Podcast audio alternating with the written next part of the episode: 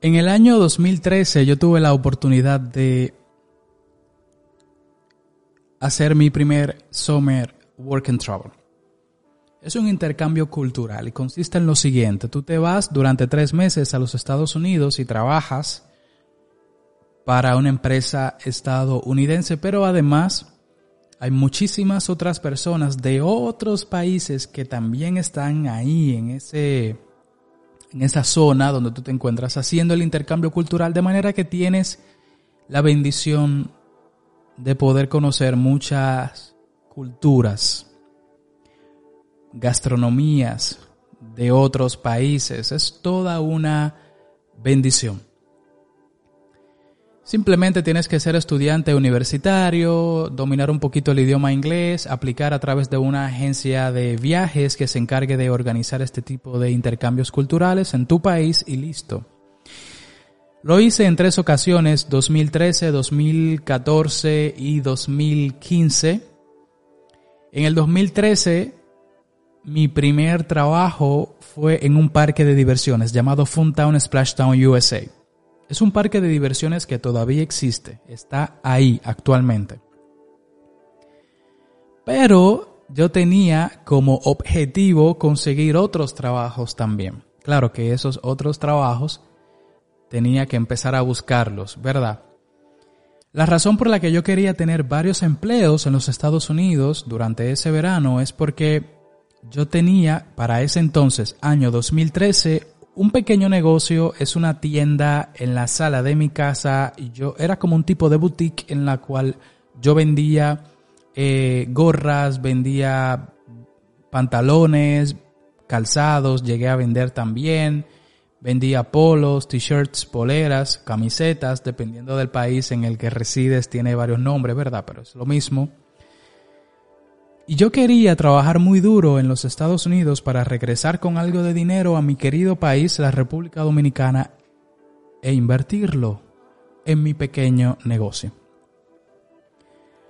Cuando estoy allá en los Estados Unidos, ya estoy trabajando en el parque de diversiones, salgo a buscar otros trabajos y encuentro mi segundo, que es en una pizzería llamada Rocos Pizza.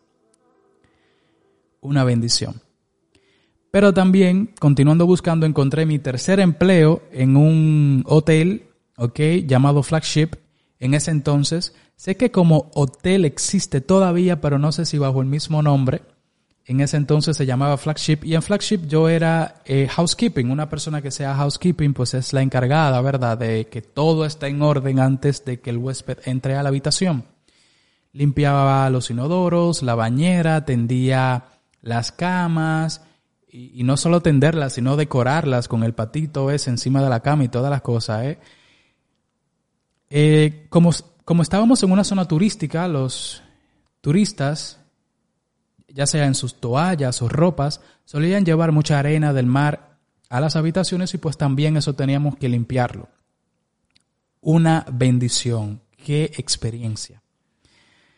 Ahora, mi cuarto empleo, y ustedes se preguntarán, Antonio, pero cuatro empleos. Y yo sí, cuatro empleos para hacer algo de dinero, traerlo a la República Dominicana, a mi país, e invertirlo en mi pequeña boutique. Una pequeña tienda que tenía en la sala de mi casa, año 2013. Ahora, ese cuarto empleo tuvo muchísimo que ver con lo que pasó con mi vida después de. Y es que ese cuarto empleo es una empresa en ese entonces llamada Fashionwear, no sé si actualmente se llama así. Pero en Fashionwear vendían souvenir. Ok, recuerden que estamos en una zona turística y pues esa tienda vendía como que llaveros, vendía gorras, vendía destapadores, vendía portarretratos y todo tipo de elementos que hacían referencia al lugar. Souvenir. Si tú ibas de paso por esa zona, comprabas algo en Fashionwear que te recordara ese momento, el espacio, la zona el lugar, la experiencia, eh, tus vacaciones, etc. Pero en Fashionwear hacían algo también aparte de vender ya souvenirs hechos, ¿verdad? Ya estaban elaborados. Era nada más que tú lo tomabas y lo pagabas. En Fashionwear hacían algo que me marcó para siempre y es que ellos personalizaban camisetas. Y yo decía, ¿cómo así? Déjeme explicarle cómo funcionaba Fashionware. Muy fácil. Tenían diseños en una pared muy grande, para ponerlos en contexto, una pared muy grande con más de mil diseños. Esos diseños estaban generalmente, en promedio, ¿verdad? Estaban en tamaño 8 y media por 11 o tamaño carta. ¿Ok? Y cada uno de esos diseños tenía una numeración. Si tú entrabas a Fashionware, me ibas a encontrar a mí en el 2013 y tú ibas a decir, hola, ¿cómo tú te llamas? Y yo iba a decir Antonio. Mira Antonio, tú me ibas a decir, yo quiero el diseño número 30, ¿ok? El diseño número 30 en una camiseta roja size medium, por ejemplo.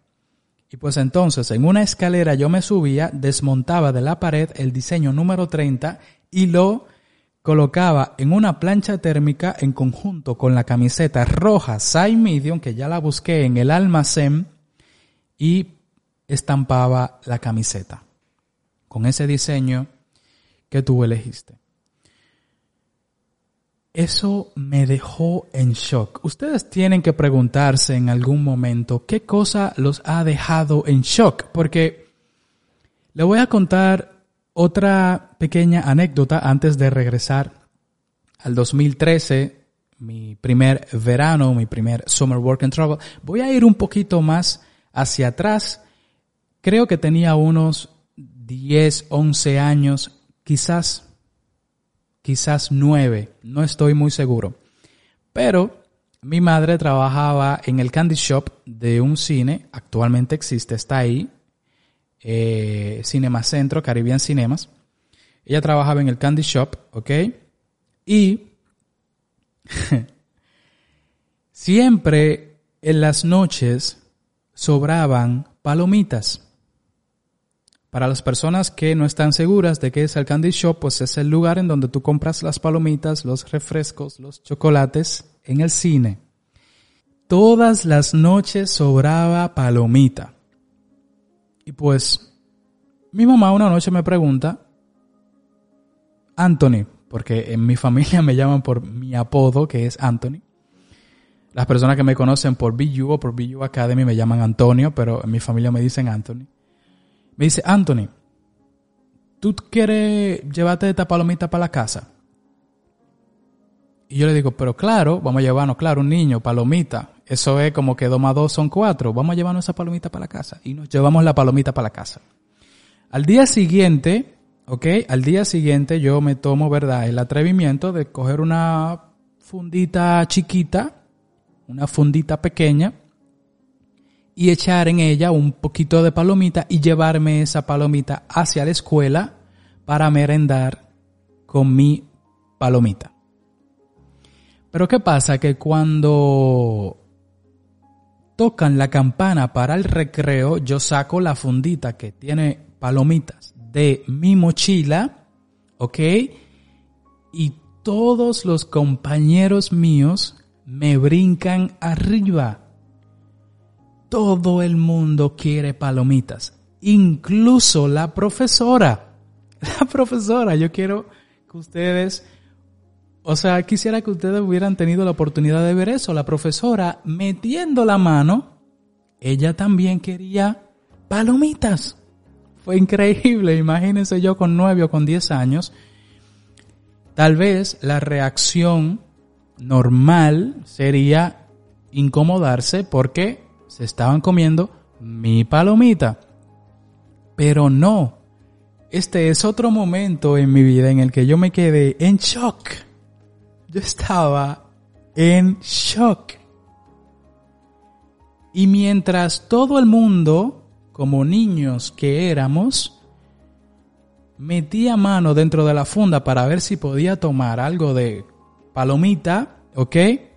Para mí era como que en ese momento todo pasaba en cámara lenta y yo veía todo el mundo así como, como en slow motion, ¿verdad? Metiendo la mano así en la funda, pero yo no hice absolutamente nada para evitarlo, yo simplemente estaba contemplando el momento, estaba ahí en el presente. sin ninguna emoción de por medio, simplemente contemplando. ¿Ok? Cuando voy de camino a casa, cuando voy de camino a casa, le pido dinero a mis padres y con ese dinero voy a una surtidora cerca de casa en donde venden empaques, fundas de diferentes tamaños. Y compro un paquete de funda pequeñas, un paquete de funda pequeñas, y esa misma noche yo regreso al cine con mi madre y me aseguro, y me aseguro de que sobre palomitas. Porque no era algo de todas las noches. Era así, no sé, por error, se hacía algo más de lo que se debía hacer, etcétera. Pero yo me aseguro, señores, 9, 10, 11 años, algo así, de que sobre palomitas. ¿Ok? y al día siguiente, en lugar de llevar una sola fundita de palomita, entonces yo empecé a llevar 10, 15 funditas de palomitas. Ahora imagínense yo con la mochila llena de funditas de palomitas y tan pronto tocaban la campana del recreo, yo le decía a todos mis compañeros 5 pesos por cada fundita de palomita. Y todo el mundo comprando fundita de palomita. Ahora, ¿por qué le hago esta pequeña anécdota? Porque yo sé, yo sé que hay algún momento, ya sea cuando eran niños, niñas, o tal vez un poquito más adolescentes, o incluso ya de adultos, yo sé que hay un momento que los ha dejado a ustedes en shock. Yo sé que sí. Ahora, al igual que yo con la palomita, lo ideal sería no presentar ningún tipo de emoción, ¿ok? En ese momento en el, que, en el cual estamos en shock, sino, ¿ok? Tratar, tratar de despojarnos de todo tipo de pensamiento, emociones y simplemente observar, simplemente observar, ¿ok? Los mayores negocios, las empresas más grandes, observan mucho. Créanme, observan mucho. Y todo surge de una necesidad, pero para tú poder ver esa necesidad, tienes que eliminar pensamientos, eliminar juicios, eliminar emociones y simplemente, simplemente observar. Año 2013 regreso de el verano, ¿ok? Regreso del verano, regreso con algo de dinero. Con ese dinero con el cual regresé, le pagué a mi padre lo que él me había prestado para que yo me fuera a ese primer viaje, primer summer work and travel, primer experiencia en los Estados Unidos trabajando allá. Invertí algo de dinero eh, en en mi pequeña tienda, en mi boutique, ¿ok? Pero, pero aquí va otro momento que me dejó en shock. Otro momento que me dejó en shock. Antes de yo irme a los Estados Unidos, yo tomo toda la ropa de mi pequeña tienda y la empaco en cajas, ¿ok? Y cuando regreso de los Estados Unidos, a mi querido país, la República Dominicana, saco toda esa ropa de las cajas para colgarlas, ¿verdad? Tipo, tipo tienda, ¿ok? Para reaperturar mi pequeña tienda. Cuando yo estoy sacando todas las ropas de la caja, va un chico a mi casa, ¿ok?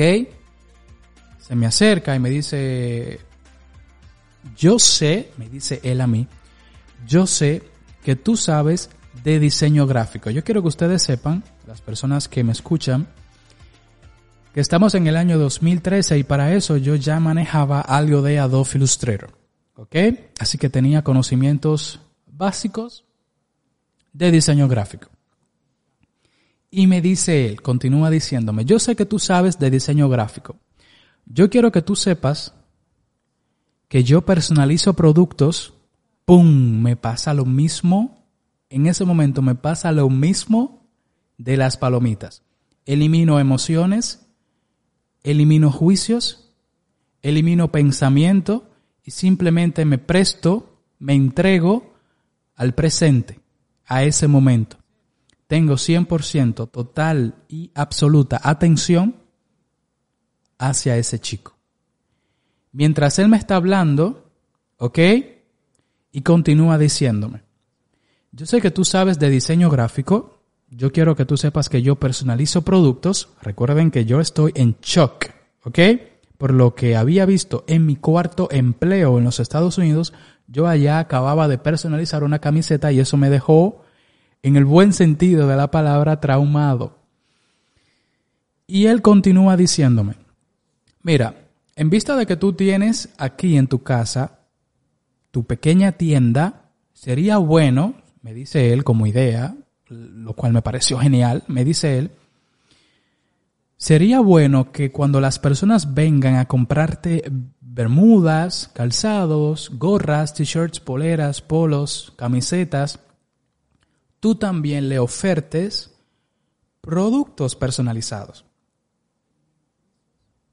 estoy totalmente prestando atención a lo que él me está diciendo y continúa. Mira, como tú sabes de diseño gráfico, me dice, tú le ofertas, por ejemplo, una taza personalizada, una taza, por ejemplo, con la foto de esa persona o con la foto de algún familiar, etcétera. ¿Ok? Tú le ofertas eso y tú le haces el diseño porque tú sabes de diseño gráfico. Entonces el diseño tú me lo mandas por correo, yo hago la taza, yo te la traigo de dos a tres días laborables, tú le entregas la taza a ese cliente que es tuyo y finalmente te ganas una comisión por eso. Increíble.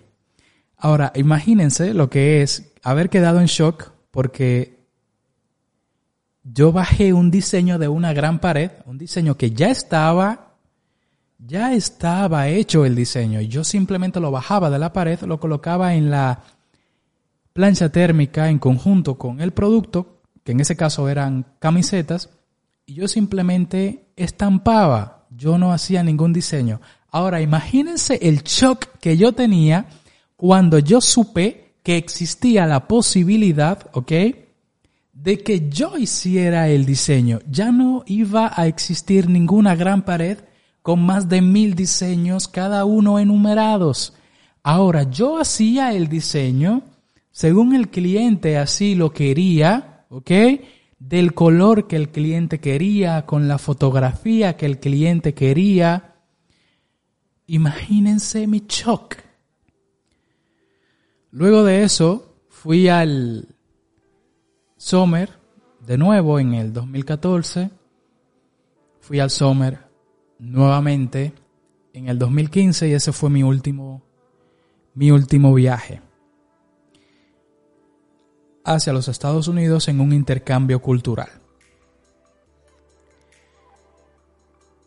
De ser una pequeña tienda, una boutique en la sala de mi casa llamada Anthony Molina Ropa Casual pasó a ser Billu. Billu en español sería algo así como sé tú mismo, en todo lugar, en todo momento. Pero el nombre, de cómo surgió el nombre y todo eso, ya se lo debo en otro podcast. Duré muchos años personalizando productos y Luego llegó un momento en el que me di cuenta, ¿ok?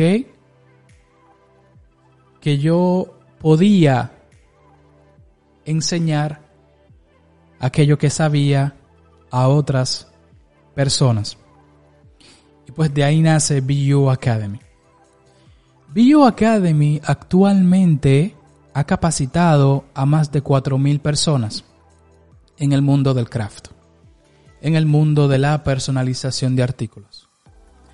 Y si hay una razón, realmente yo sé que esto es multifactorial, hay muchos factores que afectan para que algo se dé o no se dé, pero si hay una razón evidente de por qué he logrado capacitar a más de 4.000 personas en el mundo del craft, de la personalización de artículos. Ese chico que en el 2013 estaba en shock con unos diseños que estaban colgados en la pared, que con 9, 10 o 11 años, no recuerdo muy bien, estaba en shock, ¿ok?